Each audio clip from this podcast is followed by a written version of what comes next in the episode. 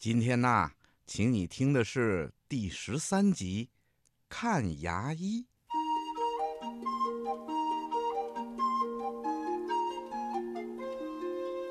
一天早晨，小熊妹妹像平时一样从床上醒来，穿着平时穿的睡衣，打了一个和平时一样的哈欠。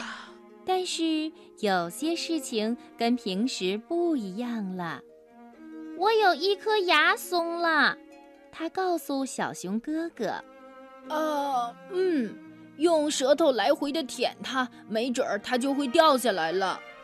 小熊哥哥打着哈欠回答，翻过身去继续睡。然后呢？小熊妹妹又问。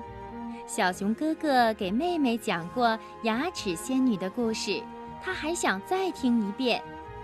然后把它放在你的枕头底下，牙齿仙女就会来把它拿走，在那儿留下一枚新的硬币。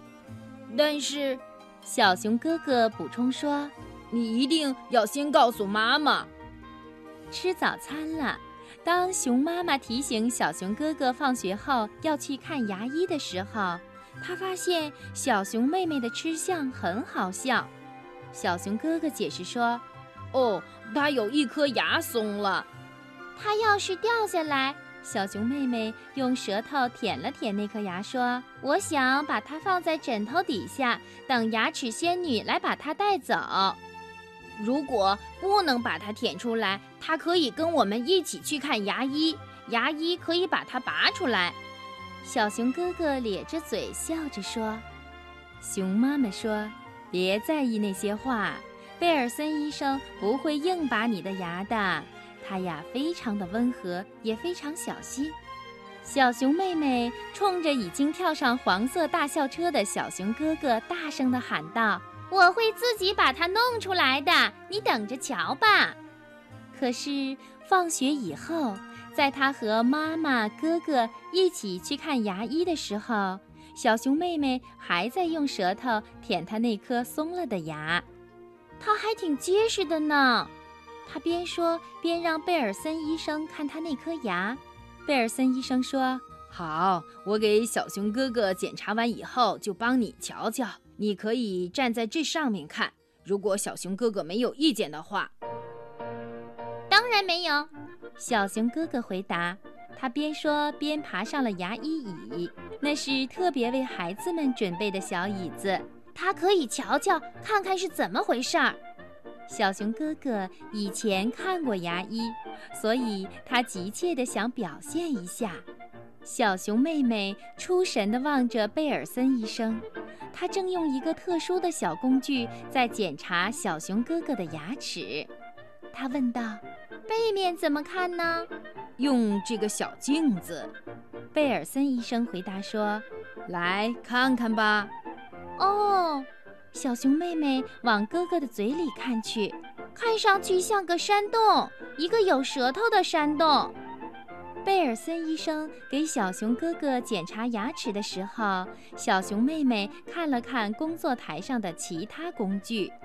有小钩子、小刮刀、一个小导棒，哦，还有一把钳子。他对这些太感兴趣了，几乎忘了那颗松动的牙齿。他又开始摇动那颗牙，使劲儿地摇，但它还是一动不动。对了，还有其他一些有趣的牙医用具。一个用来冲洗的喷水头，一个用来干燥的喷气头，哦，还有一只安在转动臂上的小钻头，用来清理牙洞。小熊哥哥就有个牙洞。贝尔森医生说：“这只是个小洞，它在你的最后一颗乳牙上。不过最好还是把它补好，防止变大。”嗯嗯，小熊哥哥勇敢地答应了。幸好我不用这样，小熊妹妹想。她一边还在舔那颗牙齿。贝尔森医生把牙洞清理干净以后，又用喷水头把它冲洗干净，再用喷气头把它吹干，然后他搅拌了一些填充材料，把它填了进去。他轻轻地把材料填进去，然后刮平，最后冲洗一下，小熊哥哥就从椅子上跳了下来，就像什么也没发生过一样。轮到你了，他对小熊妹妹说。小熊妹妹也勇敢地爬上了椅子，它还在舔那颗牙，但它一点要掉下来的意思也没有。啊！小熊妹妹张开嘴，等着贝尔森医生来帮她。就在这时，贝尔森医生用一块纱布把那颗牙包了起来，猛地一拉，于是它出来了。小熊妹妹看着这颗牙，它很小。贝尔森医生让小熊妹妹自己来保管。